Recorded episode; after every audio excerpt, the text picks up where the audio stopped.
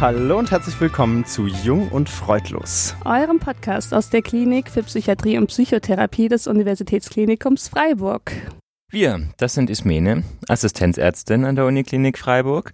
Moritz, 25 Jahre alt und Medizinstudent, macht gerade seine Vorbereitung zum Examen. Vielen Dank dafür. und ich selber bin Sebastian. Ich bin auch Assistenzarzt und wir haben Besuch, Ismene, nicht wahr? Ja, heute haben wir Nicola zu Besuch, was uns sehr freut. Nicola ist eine Kollegin von uns.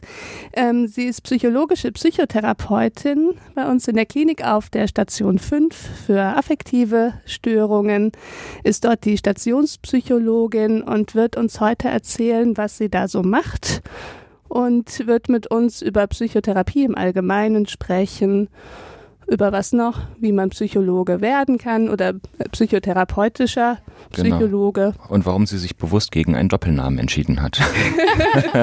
genau. Das klingt auch nach einer versprechenden Folge. Ja, vielen Dank für die Einladung erstmal. Ja, schön, dass du da bist. Ähm, ich weiß nicht, ob du das schon weißt. Jede unserer Folge startet äh, klassischerweise mit drei Oder-Fragen an die Gästin oder den Gast. Mhm. Und äh, ich würde sagen, damit legen wir los und dann können wir uns dem Inhalt widmen, oder? Mhm. Okay. Seht ihr auch so? Äh, Bin ich gespannt. Ja, ich starte einfach mal. Äh, Couch, Stuhl oder Stehen? Couch. Im Privaten. Mhm. Ich frage dich, Abfahrt, Langlauf oder Hütte? Abfahrt, würde ich sagen. Ja? Ja. Okay. Also ich gehe auch gerne nach einer gewissen Zeit in die Hütte, aber mhm. Abfahrt, ähm, das ist doch ähm, erstmal das Beste. Okay. Ich habe auch noch eine Frage. Klingel, Gong oder Türklopfer? Klingel. Okay. Gut. Klassisch. Oder? Das darf ja. jeder für sich ja. Recht klassisch. Mhm. Ja, sehr gut. Wie wollen wir denn beginnen? wir wissen jetzt schon so ein bisschen, was du machst, aber unsere erste Frage, die uns interessiert, wäre, wie wird man denn eigentlich psychologische Psychotherapeutin? Also, ähm, du musst als erstes ähm, Psychologie studieren. Mhm. Ähm, bei mir war das damals noch, ähm, ich habe noch den Abschluss äh, als Diplompsychologe gemacht. Und nach dem Studium äh, kannst du dann eine drei- oder fünfjährige Weiterbildung ähm, berufsbegleitend zum psychologischen Psychotherapeuten machen. Und mit dem Abschluss bist du dann sogenannter approbierter psychologischer Psychotherapeut. Schon ist ein, ein wichtiger Titel irgendwie. Das klingt, klingt auf jeden Fall genau. schon mal super. Klingt sehr wichtig. Auch ja. so ein Titelmonster, ne? Ja, hm. genau, ja. auf jeden ja, Fall. Das stimmt. Okay. okay. das heißt, du hast Psychologie studiert und dann die Ausbildung zur Psychotherapeutin genau. drauf gemacht. Sozusagen. Ja, absolut. Auch ein langer Weg eigentlich, ne? Ja, sehr. Also das Studium äh, dauert ja schon eine ganze Weile und dann eben nochmal die drei Jahre zusätzlich. Damals mhm. war es noch so, dass man nichts äh, groß verdient hat, ähm, zumindest während der klinischen Tätigkeit. Ähm, ja, das war schon ein äh, langer Weg. Mhm. Ja. Ich glaube, dass es auch viele Menschen gibt, die davon ausgehen, dass alle Psychologen psychotherapeutisch tätig sind, oder? Es ist ja irgendwie so, wenn man ein Problem hat, ein seelisches, dann geht man zum Psychologen. Ähm, ich finde, das, was du sagst, macht einem erstmal klar, dass die Entscheidung, ob man psychotherapeutisch aktiv ist, ja sich erst nach dem Studium stellt. Absolut. Also eben bei euch äh, äh, Ärzten ist es ja auch so, dass ihr erstmal das Medizinstudium absolviert und dann eben eine Zusatzqualifikation erwerbt. Mhm. Und eben es gibt viele Psychologen, die gar nicht in der Psychotherapie arbeiten, sondern in Firmen ähm, in der Personalabteilung angestellt sind oder Werbepsychologie machen oder im Sportbereich tätig sind. Also es gibt ähm, vielfältige ähm, ja, Möglichkeiten für Psychologen. Wirst du auch so häufig mit Psychiatern verwechselt wie Psychiater mit Psychologen? Ja, absolut. Ja, ja okay. genau. Also ich hm. äh, habe den Unterschied schon häufig erklärt. Ja, ja ich auch. Genau. Aber ich meine, Psychiater, Psychotherapeut und Psychologe, finde ich, ist auch jetzt, wenn man mit dem Umfeld gar nichts zu tun hat, ja. auch nicht ganz einfach zu verstehen. Das stimmt. Hast du schon so eine vorgefertigte Standardantwort, so dieses, der Satz, der dann aus der Pistole geschossen nee, wird? Nee, so weit ist es noch nicht. Dafür muss ich es, glaube ich, noch ein paar Mal erklären. Ähm, was hat dich denn gereizt, nach dem Studium in einer Klinik zu arbeiten und was reizt dich offensichtlich bis heute daran? Du bist ja dabei geblieben. Also ich finde es wahnsinnig schön, im Team arbeiten zu können in der Klinik. Das macht mir sehr viel Freude und ich finde auch die Tätigkeit an sich. Also ich habe äh, zusätzlich noch eine ähm, Privatpraxis, wo ich ambulant mit Patienten arbeite und ich finde einfach die Vielfältigkeit der klinischen Tätigkeit, die äh, finde ich sehr positiv und ähm, mag ich eigentlich immer wieder gerne. Was machst du denn eigentlich, wenn du jetzt als Psychologin in der Klinik arbeitest, den ganzen Tag so? Also einmal ähm, sehe ich natürlich Patienten ähm, im Einzelsetting, das heißt, ich führe Psychotherapien durch mit den ähm, äh, Patienten. Ich gebe Supervision für die ähm, Psychologen, die sich eben in Ausbildung befinden bei uns in der Klinik. Ähm, ich mache neuropsychologische Testungen, wo es darum geht, so die kognitiven Funktionen oder auch Einschränkungen, die eben die Betroffenen haben, so ein bisschen objektiver zu messen. Also wie sieht es aus mit der Aufmerksamkeit oder auch den Gedächtniseinschränkungen. Ähm, hm. Ähm, wir führen klinische Interviews oder Tests durch, wenn Patienten zu uns kommen, wo einfach die Diagnose noch nicht so ganz klar ist. Ähm, genau, ich biete viele Gruppentherapien an oder mhm. ich und äh, meine Kollegen in der Klinik. Ähm, Lehre geben wir ja alle. Das heißt, ähm, die Medizinstudenten, die zu uns kommen für ihre Blockpraktika, ähm, geben wir Seminare mhm. zum Beispiel und ich forsche noch. Und du hast zwar gesagt, du gibst Supervision für die Psychologen in Ausbildung, ja. aber du bist ja auch ganz wichtig für die ganzen ärztlichen Therapeuten in Ausbildung. Die habe ich ja am eigenen Leibe erfahren. Supervisierst du ja auch. Das stimmt, ja, ja, die supervidiere ich auch, ja. Das vielleicht stimmt. könnt ihr das ganz kurz so, zur Klärung, weil ich finde Supervision, man kann sich vielleicht, wenn man Kontakt zur Materie hat, ein bisschen was darunter mhm. vorstellen, aber vielleicht kannst du das nochmal so ein bisschen erklären. Was heißt denn das eigentlich, jemanden zu supervidieren? Wie läuft es ab? Steht man da hinten dran und schaut über diese Schulter, wenn jemand ein Gespräch führt oder ist es eher ein Gespräch mit der Person? Wie sieht es aus? Genau, also das ähm, in der Supervision ist es so, dass ich eben ein Gespräch führe mit ähm, dem Arzt oder Psychologen über die Behandlung ähm, der Patienten von der Person. Das heißt, mhm. wir gucken uns an, wie läuft es gerade in der ähm, Therapie, wo gibt es vielleicht ähm, Blockaden oder wo geht es nicht weiter und was kann die Person dann ähm, probieren, um eben den ähm, Betroffenen weiterzubringen. Teilweise schaue ich mir auch ähm, Videobänder an, die in der Therapie aufgenommen mhm. worden sind, um einfach noch ein bisschen Anregung oder Tipps zu geben, was man noch ausprobieren kann kann. Okay. Oder schaue auch, wenn, wenn ähm, eben der Psychologe oder der Arzt merkt, ich habe selber so ein bisschen Schwierigkeiten oder Probleme mit, ähm, mit der Person, mit der ich zusammenarbeite, dass wir da schauen, woher können, woran könnte das liegen. Mhm. Aber eine wichtige Sache, gell? Auf jeden Fall. Das ja, ist ja echt essentiell. Ja, vor allen Dingen eben in der Ausbildung. Mhm. Mhm. Ja. ja, wenn man da sicher mit vielem auch unsicher ist noch. Mhm, ja. Genau. Das heißt, du nimmst im Team ähm, in der Klinik eine ganz vielfältige Rolle ein. Das heißt, du bist mhm. Behandlerin, du bist ähm, auch so eine Art Lehrkraft. Mhm. Ähm, wo kann man dich denn da so im Team einstufen, wenn man jetzt, sag mal mal, so jeder hat so seine Rolle. Kannst du da irgendwie eine klare Begriff, einen klaren Begriff oder eine Definition für finden?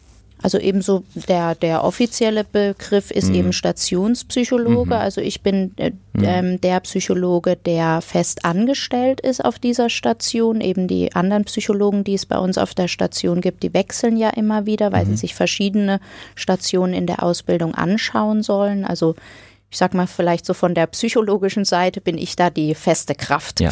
Mhm. ja. Die Konstante. Genau, die Konstante. Das heißt, wie viele Stationspsychologen hat so eine Station in der Regel? Nur einen mhm. bei uns okay. in der Klinik, ja. ja. Genau. Mhm. Und du hast schon gesagt, du magst die Arbeit im Team und ähm, jetzt uns wurde schon häufiger nahegelegt, wir, unser Podcast wäre so sehr aus ärztlicher Sicht, deswegen mhm. bist du ja heute sozusagen unser ja. Und jetzt wäre unsere Frage, ähm, wie sind denn zum Beispiel äh, die Unterschiede zu den anderen Therapeutengruppen und gibt es manchmal zum Beispiel auch Konflikte? Also du darfst natürlich auch von positiven Erfahrungen erzählen, ja. aber zum Beispiel ist so, gibt es so einen klassischen Arzt-Psychologen-Konflikt, wenn man das so sagen kann? Also ja, ich habe äh, hab da auch schon im Vorfeld drüber nachgedacht. Ich wusste ja, dass ihr die Frage stellen wollt. Ja. Und ich habe dann echt überlegt. Also ich finde eben, Isimede, du warst ja bei uns auf Station. Also ich finde so die Zusammenarbeit ähm, bei uns zwischen Ärzten und Psychologen funktioniert wirklich sehr, sehr gut. Wir unterstützen uns sehr. Klar, wir haben alle so unsere Aufgaben. Mhm. Ähm, aber ähm, ich ja, kann mich jetzt nicht so richtig an, an ähm, Konflikte erinnern, weil jeder weiß irgendwie, was seine Rolle ist und ähm, wenn er irgendwie nicht weiterkommt, ähm, unterstützt der andere ihn. Spielen Hierarchien da eine Rolle? Ja, schon, klar. Ich meine, das letzte Wort hat unser Oberarzt. Ähm, äh, das ist so, ja. Der hat auch am meisten Erfahrung und ähm, ja, aber es ist nicht so, dass er äh, irgendwie nicht äh, unsere Einschätzung äh, irgendwie, wenn er eine Entscheidung trifft, nicht hören möchte oder Ja. so. Mhm. Ja. Ich, weiß, ich habe das nämlich schon häufiger mal diskutiert mit jemandem, der auch Psychologie studiert. Und zwar ist es ja so, aus dieser Medizinersicht ist man ja ganz klar gewohnt, ist immer so eben hierarchisiert. Es gibt Assistenzärztinnen und Ärzte, es gibt äh, Fachärzte und Oberärzte und so weiter. Und irgendwie gibt es diese Strukturen ja in, unter den Psychologinnen und Psychologen tatsächlich nicht. Das, also das gibt ja nicht Oberpsychologen und Chef oder so. Doch, also wir haben ja auch einen leitenden Ah, so, ah, Psychologen okay, bei uns in der auch, Klinik. okay. Ja, ja, auf jeden Fall, genau. Ah, es gibt, also, äh, ich oder gemerkt, mehrere es gibt mir sicher, es Strukturen gibt. Genau, ja. Nein, Okay, wir haben auf habt jeden. Fall einen leitenden Psychologen äh, bei uns in Mhm. der Klinik und ähm, klar, der ist auf jeden Fall unser Chef. Ja. Wobei man ja wahrscheinlich sagen muss, dass der sich inhaltlich jetzt nicht so sehr mit deiner Arbeit beschäftigt, oder? Nein, nein, Mhm. das tut er nicht. Also wir haben regelmäßige Treffen, ähm, wo wir uns äh, eben darüber austauschen, wie es auf den Stationen läuft und Mhm. in der Ausbildung der Psychologen. Aber jetzt in meinem klinischen Alltag ähm, ist mein Ansprechpartner mein Oberarzt. Ja, Ah, ja, okay. Genau. Das heißt also eigentlich alles ganz harmonisch, zumindest auf deiner Station. Ja, also bis jetzt äh, konnten wir eigentlich alles immer recht gut miteinander klären. Ja. Klar gibt's immer mal wieder Probleme oder es geht nicht vorwärts in der Therapie, aber dann setzen wir uns zusammen und schauen eben, wie es weitergeht. Man muss ja schon sagen, ähm, jetzt auf der Station, auf der wir zusammengearbeitet haben, ähm, weil du es von Hierarchien hattest, ähm, Sebastian, du warst, gell? Und Moritz. Und Mhm. Moritz, ihr Mhm. beide. Ähm, Die Männer. Da würde ich sagen, ist Nicola jetzt ähm, schon auch der äh, Boss der Assistenzärzte. Also man wäre ja auch blöd, wenn man nicht auf die ähm, überdauernde Kompetenz der Stationspsychologin hören würde. Insofern, ähm, ich glaube, ihr habt versucht, so ein bisschen rauszukristallisieren, wer steht da wo. Der Oberarzt hat vielleicht am Ende das letzte Wort, aber Nicola ist ja schon diejenige, die anweist, wie der therapeutische Prozess weiterlaufen könnte. Und ich glaube, da waren ja auch alle Das stimmt, Immer ja, sehr da, da versuche ich natürlich auf jeden Fall meine Anregungen oder Erfahrungen, die ich bis jetzt habe, natürlich weiterzugeben und zu teilen, klar. Ähm, aber als, als Boss habe ich mich jetzt ehrlich gesagt gar nicht so ein bisschen sich ganz gut an, ja. Aber also ich habe es nicht so erlebt, dass es eine, äh, einen Konkurrenzkampf ähm, darum gibt, wer mehr so. Recht hat im Nee, therapeutischen Prozess, sondern ich glaube, das war immer klar, wer da die erfahrenste Person Mhm. ist. Mhm. Na, das ist doch schön, wenn sich Hierarchien auch so auflösen können. Mhm. Und ähm, jetzt gibt's ja zum Beispiel aber einen klaren Unterschied ähm, zwischen Ärzten, die auf deiner Station auch psychotherapeutisch tätig sind und den psychologischen Psychotherapeuten. Der ist ja der, dass die Ärzte sozusagen das körperliche, somatische und auch das medizinische mit betreuen. Ähm, wie weit bringst du dich eigentlich in solche Themen mit ein? Also ich gebe auf jeden Fall Rückmeldung, ähm, wenn ich erlebe, wie ein Medikament zum Beispiel den Patienten verändert Mhm. oder ähm, äh, zum Beispiel eben gerade am Anfang jetzt bei der Eindosierung, wenn der Patient sehr unter den Nebenwirkungen leidet oder ich das Gefühl habe, die kognitiven Fähigkeiten sind einfach sehr ähm, beeinflusst, dann gebe ich da Zurückmeldung und dann überlegen wir gemeinsam oder zum Beispiel, wenn, wenn der Antrieb einfach nicht besser wird, dann besprechen wir das und, und ähm, ich sage, wie ich das sehe. Aber ähm, natürlich ähm, ist es so, dass die Ärzte einfach die Entscheidung treffen, welches Medikament eingesetzt wird dann oder was bei der Person Sinn macht. Ja. Wie lange bist du denn jetzt schon psychologische Psychotherapeutin? Äh, seit 2012. Also da bist du jetzt schon seit knapp sechs Jahren dabei. Da kennt man sich ja irgendwann auch ein bisschen aus mit den ganzen Medikamenten und so weiter und so fort. Mhm, ja, also eben die gängigsten äh, kenne ich, aber ich würde mir jetzt ähm, nicht zutrauen, jetzt selbst Medikamente zu verschreiben, weil ich einfach auch jetzt über Wechselwirkungen, was mit anderen Medikamenten, die, mit denen die Patienten kommen oder ihren anderen körperlichen Erkrankungen, da einfach zu wenig Bescheid weiß. Das haben wir ja im Studium gar nicht gelernt. Mhm, okay. Jetzt haben wir, glaube ich, ganz gut äh, so ein bisschen verstanden, wo deine Rolle in dem Team ist und wie ähm, der Arbeitsalltag aussieht. Jetzt wäre eine nächste Frage, welche Th Therapien gibt's denn jetzt äh, stationär? Was, bietet ihr sozusagen an oder was bietest du an? Mhm. Jetzt bei uns auf der Station. Genau, also da äh, bieten wir einmal die interpersonelle Psychotherapie an. Oder vielleicht sage ich davor noch, also der Grundstock ähm, ähm, bildet bei uns ähm, in der Klinik die Verhaltenstherapie. Ähm, das heißt, ähm, alle Patienten, die kommen, werden erstmal mit verhaltenstherapeutischen ähm, ähm, Mitteln behandelt und eben mhm. wir haben zwei spezifische Therapien. Das ist einmal die interpersonelle Psychotherapie, die ähm, für die episodische Depression entwickelt wurde und eben da auch gute Evidenzen äh, und äh, Wirkungsnachweise erzielt hat und einmal das CBESP. Das ist ähm, eine Psychotherapieform, die speziell für die chronische Depression entwickelt wurde. Das heißt für Depressionen, die eben mindestens zwei Jahre bestehen. Mhm. Das heißt also, ähm, unter diesem Schirm der Verhaltenstherapien sind es zwei Verhaltenstherapieformen, mhm. speziell mhm. für Depressionen ja, im Prinzip. Genau, genau, ja. Okay. Kannst du uns denn ein bisschen was zum Unterschied zwischen Verhaltenstherapie und Psychoanalyse erzählen? Genau, also ähm, bei der Verhaltenstherapie ist es so, ähm, dass ähm, eben davon ausgegangen wird, dass so die Menschen ihr Verhalten und auch das, wie sie Situationen erleben, eben durch Erfahrungen, die sie in ihrem Leben gesammelt haben, erlernen. Und dass psychische Erkrankungen dann eben entstehen, wenn so diese ähm, erlernten Muster oder, oder diese Dinge, die sich Patienten aneignen, eben problematisch sind oder unangemessen oder eben auch irgendwie ein Leiden verursachen für die Person oder für das Umfeld. Mhm. Genau. Und bei der analytischen Therapie ist es so, das ist ja die Therapie, die eben auf Sigmund Freud sozusagen äh, Unser beruht. Namensgeber. Und genau. Karl Gustav Jung. Ja. genau.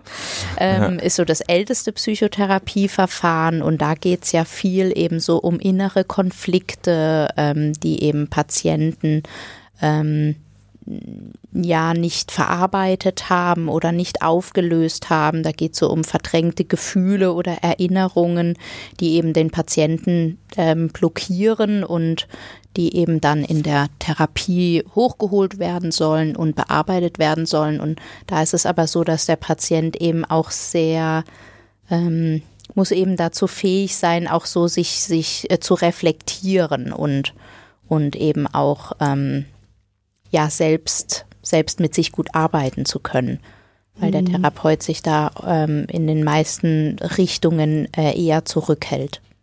Hm. Hast du jetzt als Psychotherapeutin sozusagen die Wahl, wenn du anfängst mit der Ausbildung zu sagen, ich mache Analyse oder ich mache Verhaltenstherapie oder kann man auch beides machen oder äh, verträgt sich nicht so gut oder wie sieht das aus? Nee, also du kannst natürlich beides machen, aber ähm, dann hast du sogar sozusagen eine doppelte Ausbildungszeit. Ah. Das ist dann wiederum die Frage, kannst du dir das leisten genau, sechs Jahre ohne Geld nach dem Studium Genau, nee, nee, das sind ja, also bei der Psychoanalyse sind es fünf Jahre ah, und die Verhaltenstherapie so, ah, mindestens drei oder auch Psychoanalyse mindestens fünf. Ja. Also Mhm. Da sprechen wir dann schon über einen langen Zeitraum.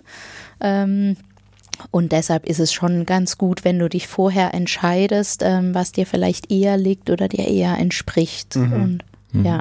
Okay. Und ähm, du hast jetzt gerade von IPT und CBESP gesprochen. Also sind die einmal ganz klar der Verhaltenstherapie zuzuordnen? Und ähm, gibt es auch noch andere solcher Programme, ähm, kennt, die du jetzt zum Beispiel kennst? Also mm, es gibt eben jetzt, also aus mhm. der Verhaltenstherapie haben sich so ähm, einige neue Verfahren, mhm. das nennt man diese dritte Welle-Verfahren entwickelt. Also dritte da, Welle? Genau. Mhm. wer, wer, wer sind Welle 1 und 2? genau, das sind ähm, eben die, das ist die erste und zweite Welle der Verhaltenstherapie Aha. und eben in der dritten ist es so, dass eben ähm, Verfahren, die eben eher so auf den ähm, interpersonellen Bereich fokussieren, eher nochmal emotionsfokussierter arbeiten, also mhm. wie jetzt zum Beispiel die Schematherapie ähm, da integriert werden oder auch so Verfahren wie die ähm, Acceptance and Commitment Therapie oder ähm, äh, MBCT, die eben eher so das achtsamkeitsbasierte integrieren. Das heißt, so die dritten Welle-Verfahren, die äh, werden so ein bisschen offener wieder und integrieren eben aus anderen Schulen Strategien, die gut funktionieren. Mhm. Also das Beste aus jedem herausgepickt. Ein bisschen, ja. Okay. Und hast du denn deine persönliche Lieblingstherapie? Kann man das sagen? Ja, die persönliche Lieblingstherapie, also ähm, äh, da würde ich mal sagen, das ist ähm, CBESP und Schematherapie. Okay. Das ist so das, was mir ähm, so am meisten liegt. Ja. CBEST war das bei chronischer Depression, ne? Genau, mhm. genau. Und die Schematherapie ist auch eben so ein dritte Welle-Verfahren, was eben sehr emotionsfokussiert ist und ähm, bedürfnisorientiert und vor, ähm, primär mal für die Behandlung von Persönlichkeitsstörungen entwickelt wurde. Mhm. Und ja. sind das deine Lieblingstherapien, weil du das Gefühl hast, die funktionieren besonders gut? Oder ähm, gibt es andere Gründe, warum du die lieber magst als andere? Also in der Schematherapie mag ich dieses emotionsfokussierte ähm, mhm. Arbeiten sehr gerne. Ähm, da ähm, ja, kommt doch viel hoch einfach bei den Personen und ich habe das Gefühl, da ähm, kann man sie wirklich weiterbringen.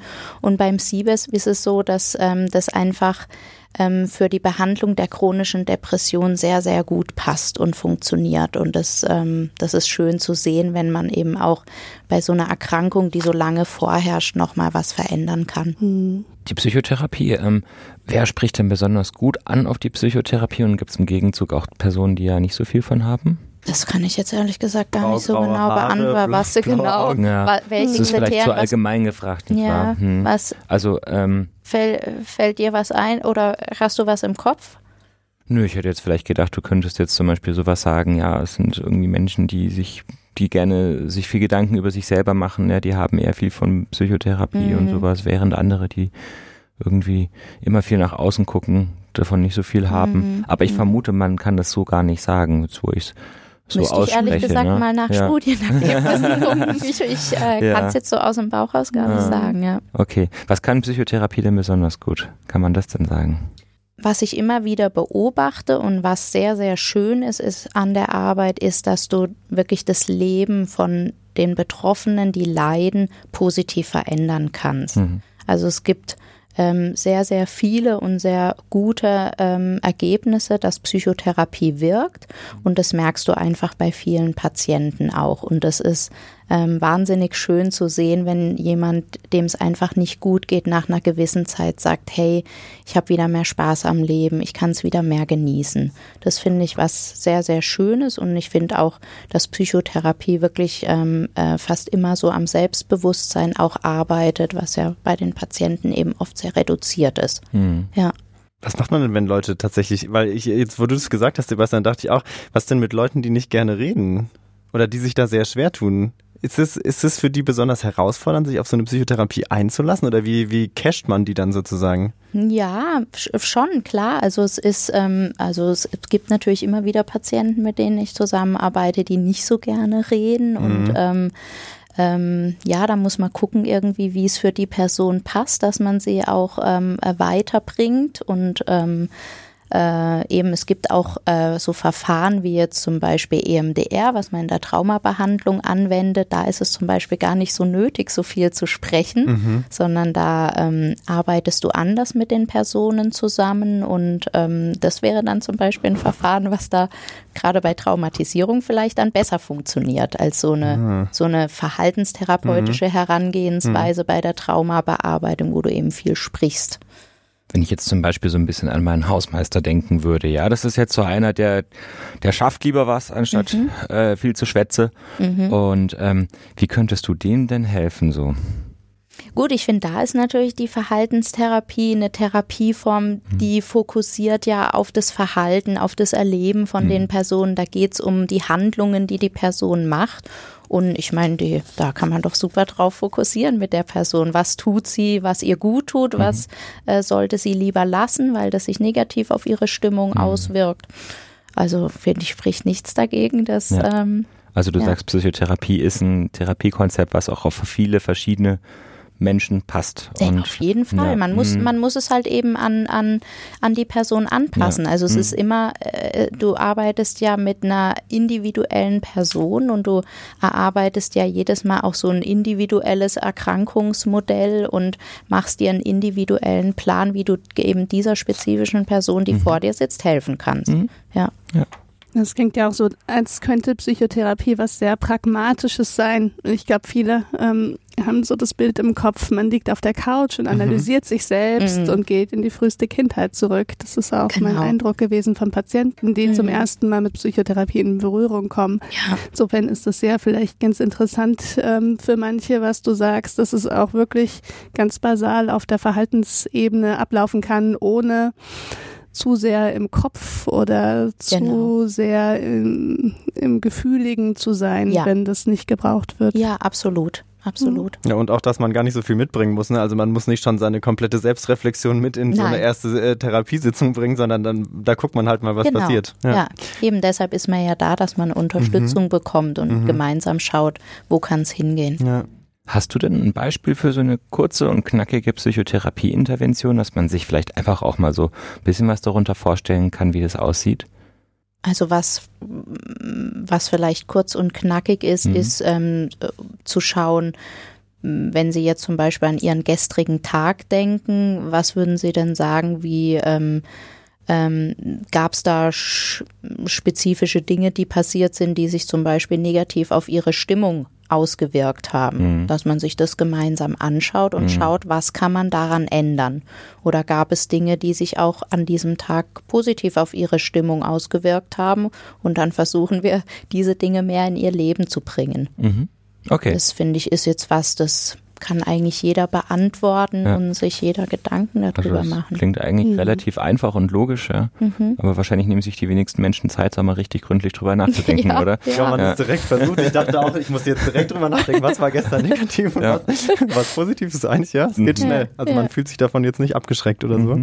So, jetzt ähm, bist du ja nicht nur Kliniktherapeutin, ähm, wie du erzählt hast, sondern hast auch noch eine Privatpraxis. Was, äh, was für Patienten kommen denn da zu dir? Also ähm, die Personen, die mich anrufen, sind meistens Personen, die unter Depressionen leiden. Ähm, es rufen auch viele an, die ähm, Ängste haben oder auch Zwangsstörungen, weil ähm, glaube ich, so auf meiner Internetseite, dass so etwas rauskommt, dass äh, ich mich mit Zwangsstörungen eben gerade bei der Doktorarbeit viel beschäftigt habe und das so ein Steckenpferd von mir ist. Hm, ja. Spannend. Genau.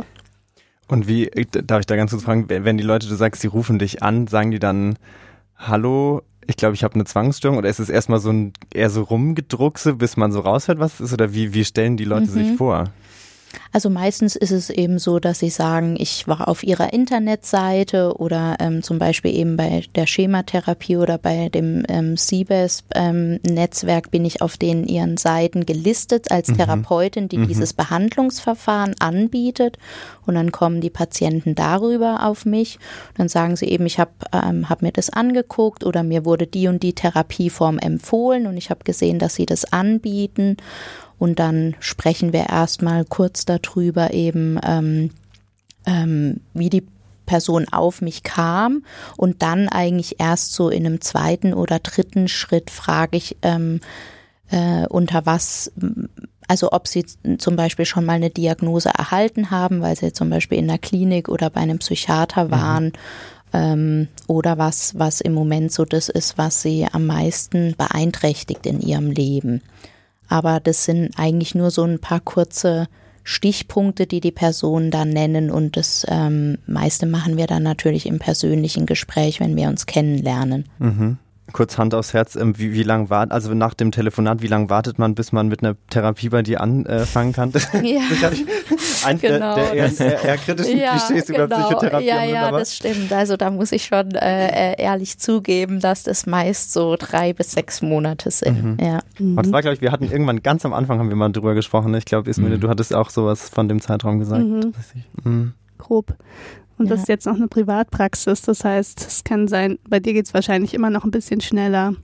Als im großen Durchschnitt. Ja, also eben, das muss ich vielleicht dazu sagen. Also ich habe dadurch, dass ich eben klinisch tätig bin und zwei kleine Kinder habe mhm. und Workshops gebe und so, ähm, ich habe nicht viele Privatpatienten mhm. jetzt. Deshalb ähm, mhm. eben muss man teilweise äh, eher länger warten. Also es gibt ähm, Kollegen von mir, die einfach äh, den Fokus auf ihre Praxis legen und da geht es auch viel schneller. Ja, mhm. das ist doch mal eine positive ja, ja, auf jeden Fall. Mhm. Wenn man dann mal bei dir in Therapie ist, ähm, wie lange geht es denn dann? Wie lange behandelst du die äh, Patienten im Durchschnitt? Mhm. Also ähm, die meisten Personen sind ähm, doch auf jeden Fall ein Jahr da.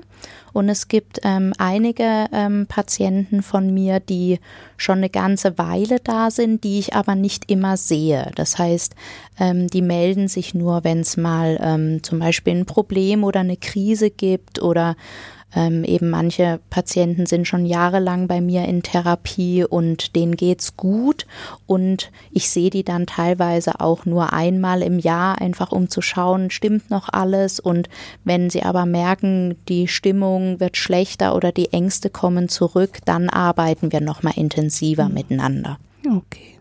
Und hat man normal einen Termin pro Woche oder mehrere? Oder ist es hier je nachdem, welche, welches Krankheitsbild sozusagen äh, also dem Ganzen norm zugrunde liegt? Normal ist so einmal die Woche mhm. in der Verhaltenstherapie, genau. Und dann ja. eine Stunde oder kürzer, länger? Das sind 50 Minuten 50. eine mhm. Sitzung, genau, mhm. ja. Aber da hat man ja schon ein bisschen Zeit tatsächlich. Ja, auf jeden Fall, ja. Wenn man dich dann über so einen Zeitraum ein Jahr lang sieht, danach kennst du deine Patienten jetzt ziemlich gut, oder? Mhm, das stimmt, Wie ja. Wie gut kennen die dich?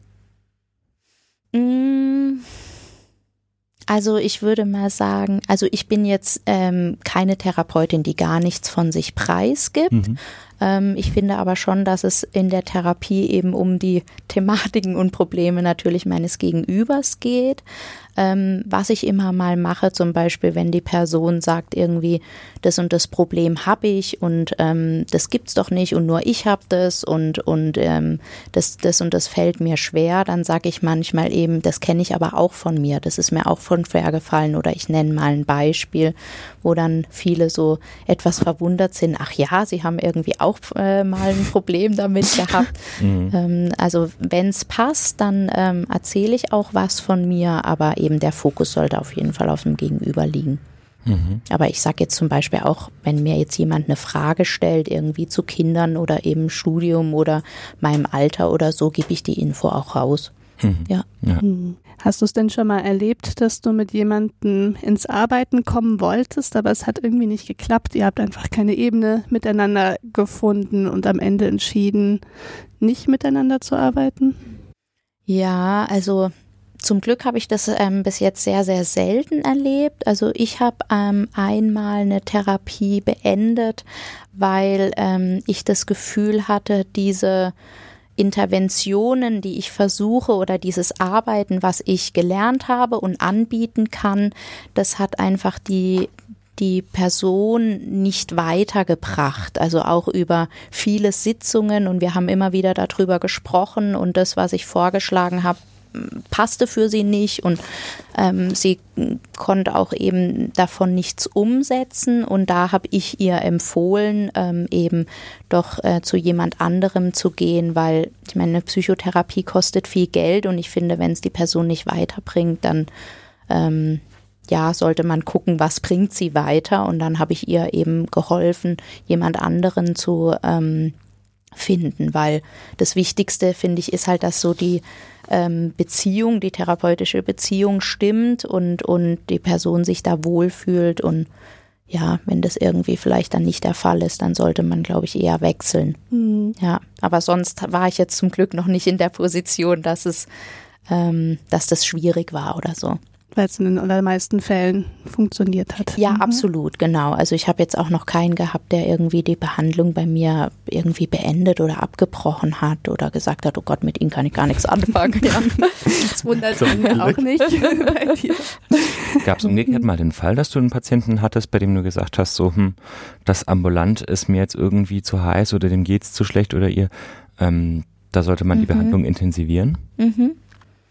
Nee, also ähm, zum Glück war es so, dass ähm, jetzt, dass ich noch keinen jetzt zum Beispiel aktiv in die Klinik äh, schicken musste. Mhm. Ähm, also das nicht, aber ich achte da immer sehr drauf mhm. ähm, und ähm, es lief jetzt eben ähm, bei den Personen, die ich hatte, immer recht gut. Aber natürlich sollte man da sehr, sehr achtsam sein, ob das irgendwie klappt. Also ist die Person wirklich stabil genug, das im ambulanten Rahmen zu tragen und ist sie absprachefähig und, und solche Dinge.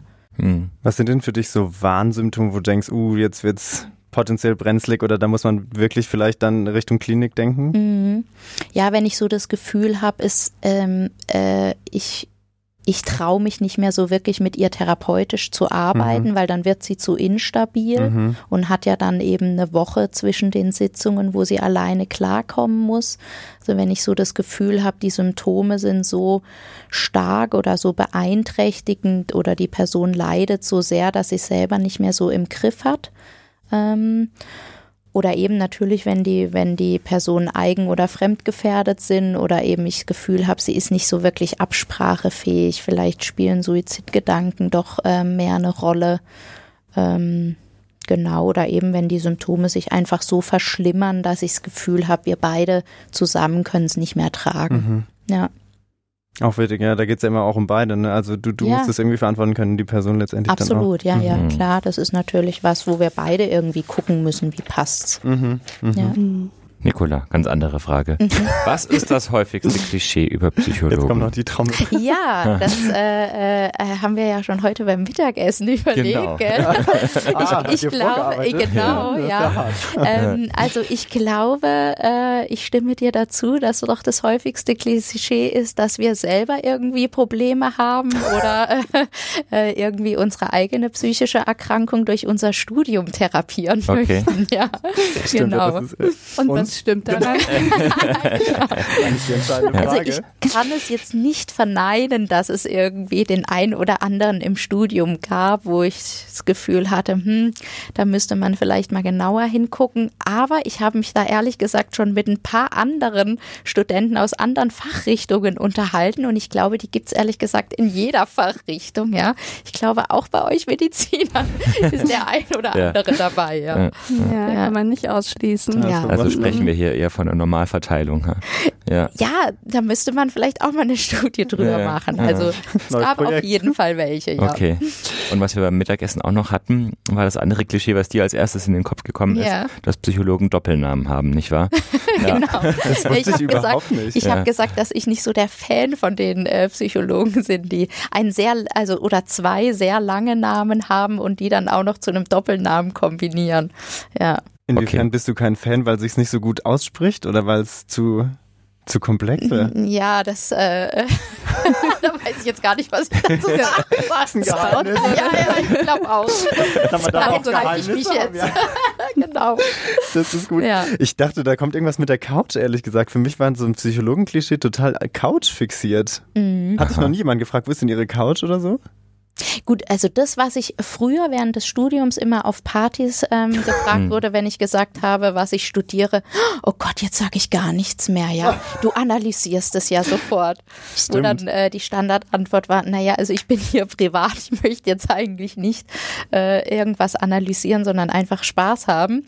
Ähm, aber diesen Satz, den hört man doch sehr häufig. Ja. Das, ja. Oder auch kannst du Gedanken lesen. Das wäre schön. würde ich gerne können, ja, aber leider nein. Echt cool. es, genau, würde, es würde, die Arbeit radikal vereinfachen. Äh, total, ja. ja, ja ich wäre dabei. Oh, ich weiß gar nicht, ob das immer nur vereinfacht, wenn man alle Gedanken lesen könnte. Ich, oh, ich weiß nicht. Gut, wenn man einen Knopf hätte zum An- so, und Ausschalten, so, ja, wäre super. Zensurknopf. Das ja. du ja nicht lesen. Mhm. Wenn man die Wahl hat, das wäre es. Ja, das stimmt. Das super. Okay, okay, darauf kann ich mich einlassen. Okay, ich habe auch noch eine ganz andere Frage. Ähm, was würdest du denn jemandem empfehlen, der auf der Suche ist nach einem Psychotherapeuten oder einer Psychotherapeutin? Ähm, man weiß vielleicht gar nicht, wo man anfangen soll. Worauf würdest du denn empfehlen zu achten? Also ich würde ähm, mir glaube ich, die Internetseiten angucken der ähm, Psychotherapeuten. Also ich würde erst mal gucken, dass es eben ein Psychotherapeut ist, der eben auch den äh, Titel hat, würde mir die Internetseiten angucken und schauen, ähm, eben ist mir diese äh, Person sympathisch, erstmal so vom Foto. Ähm, würde dann ähm, auf jeden Fall ähm, empfehle ich immer, den Mut zu haben, wirklich anzurufen, weil ähm, was ich oftmals höre, ist, oh, jetzt habe ich endlich den Mut, jemanden zu kontaktieren und dann muss ich noch so lange warten. Also ich sage immer, rufen Sie frühzeitig an, weil eben es gibt ja diese Wartezeiten und dann finde ich sehr, sehr wichtig, sich ähm, vielleicht auch so ein, zwei oder drei Therapeuten anzuschauen. Ähm, also man kann ja immer fünf, ähm, die heißen probatorische Sitzungen machen ähm, und einfach zu gucken, bei wem kann ich mich wirklich öffnen, wem vertraue ich, wer liegt mir, weil doch einfach die Beziehungsebene, finde ich, sehr, sehr wichtig ist in der ähm, Psychotherapie. Oder auch nachgewiesenermaßen sehr wirksam ist. Entschuldigung. Nein, Entschuldigung von meiner Seite. ähm, diese probatorischen Sitzungen, äh, du, mhm. meintest, die darf man machen im Sinne von die Krankenkasse bezahlt es? Oder? Genau, also okay. die Krankenkasse zahlt ähm, diese ersten fünf Sitzungen mhm. eben beim Therapeuten und da die kannst du eben bei unterschiedlichen Therapeuten machen und erst nach diesen fünf Sitzungen sollte dann dieser Therapeut, für den du dich entscheidest, ah. eben einen offiziellen Antrag schreiben ja, bei der ja. Kasse oder mittlerweile muss man es auch, ähm, äh, müssen es auch nicht mehr alle Therapeuten, aber erst dann wird sozusagen die richtige Psychotherapie beantragt, ähm, wo du dann natürlich eben auch ein bisschen bleiben mhm. solltest. Ja. Mhm. Ah, aber das ist, glaube ich, auch schon mal eine wichtige Info, oder? Das mhm. war mir zum Beispiel nicht bewusst, muss ich zugeben. Mhm. Ja. Und würdest du sagen, es ist wichtig, ob der Therapeut, den man sich aussucht, verhaltenstherapeutisch oder eher analytisch arbeitet? Nein, also ich glaube, es kommt, ähm, kommt darauf an, eben wie wohl du dich bei der Person fühlst. Und ähm, klar, wenn du jetzt ähm, jemand bist, dem vielleicht so das Reflektieren oder das in sich ähm, Hören ähm, sehr schwer fällt, ist vielleicht eine Psychoanalyse schwieriger für dich, ähm, da erstmal reinzukommen. Ähm, aber ich würde jetzt nicht ähm, prinzipiell sagen, dass jetzt nur das eine oder das andere mhm. Verfahren das Richtige ist. Mhm. Nein. Okay, also auf die Chemie kommt es an. Mhm. Ja. Da, darf ich noch eine kurze Frage ja. dazu stellen? Ja. Und zwar, ähm, würdest du sagen, sollte man vorher, bevor man sozusagen auch anruft, bei einem Hausarzt, einer Hausärztin gewesen sein oder bei einem Psychiater oder einer Psychiaterin oder spielt es gar keine so große Rolle? Kann man auch einfach wirklich so aus dem Nichts heraus, äh, zum Beispiel bei dir jetzt anrufen? Also du könntest aus dem Nichts heraus bei mir anrufen. Es ist aber dann so, wenn ich eben wirklich dann ähm, eine Psychotherapie bei deiner Krankenkasse ähm, äh, beantragen mhm. möchte, dann brauche ich auf jeden Fall einen sogenannten Konzilbericht. Das mhm. heißt, ein Arzt muss dich dann auf jeden Fall gesehen haben. Okay. Das heißt, ein Arzt muss mir bestätigen, die Symptome, unter die die Person leidet, sind eben psychischer Natur mhm. und die können in einer Psychotherapie behandelt werden. Mhm. Weil es wäre natürlich ein großer Fehler, wenn äh, du eine organische ähm, Krankheit hast und ich versuche mit meiner Psychotherapie ja, daran ja. rumzudoktern. Okay, also ja. das heißt, es ist schon tatsächlich so, dass irgendwie so ein ärztlicher Kontakt auf jeden Fall dem vorausgehen Absolut, muss dann genau, in irgendeiner und ist auch wichtig. Ja. Und dieser Konsilbericht kann aber auch durch einen Hausarzt Arzt verfasst werden? Ja, du schüttelst äh, wahrscheinlich den Kopf. Genau, ich okay, ja, ja, ja. doch. Was, ja. du schüttelst den Kopf oder du nicht? Nein, nein, äh, nein, du nix mit dem Kopf. Ja. Genau. Entschuldigung, ja, nix mit dem Kopf. Ja, und auch an alle, die sich eben Gedanken machen, äh, wie finde ich eigentlich überhaupt die Adressen von den ganzen Psychotherapeuten? Es gibt ähm, auf den Seiten der Kassenärztlichen genau. Vereinigung meistens eine Arztsuche, mhm. die auch eine Psychotherapeutensuche beinhaltet. Im Beispiel von der Kassenärztlichen Vereinigung Baden-Württemberg gibt es zum Beispiel auch ein Patiententelefon, bei dem man sich Vorgespräche bei Psychotherapeuten vermitteln lassen kann mittlerweile. Also es lohnt sich mal ähm, im Internet nach den Kassenärztlichen Vereinigungen zu suchen. Wir können einen Link äh, verlinken. Genau. Link, Link, Link. Das können wir auf jeden Fall noch in den Shownotes machen. Show für Baden-Württemberg genau. ist die KVBW und für alle anderen Bundesländer einfach die Kassenärztliche Vereinigung plus Bundesland. Und da wird man in der Regel auch fündig.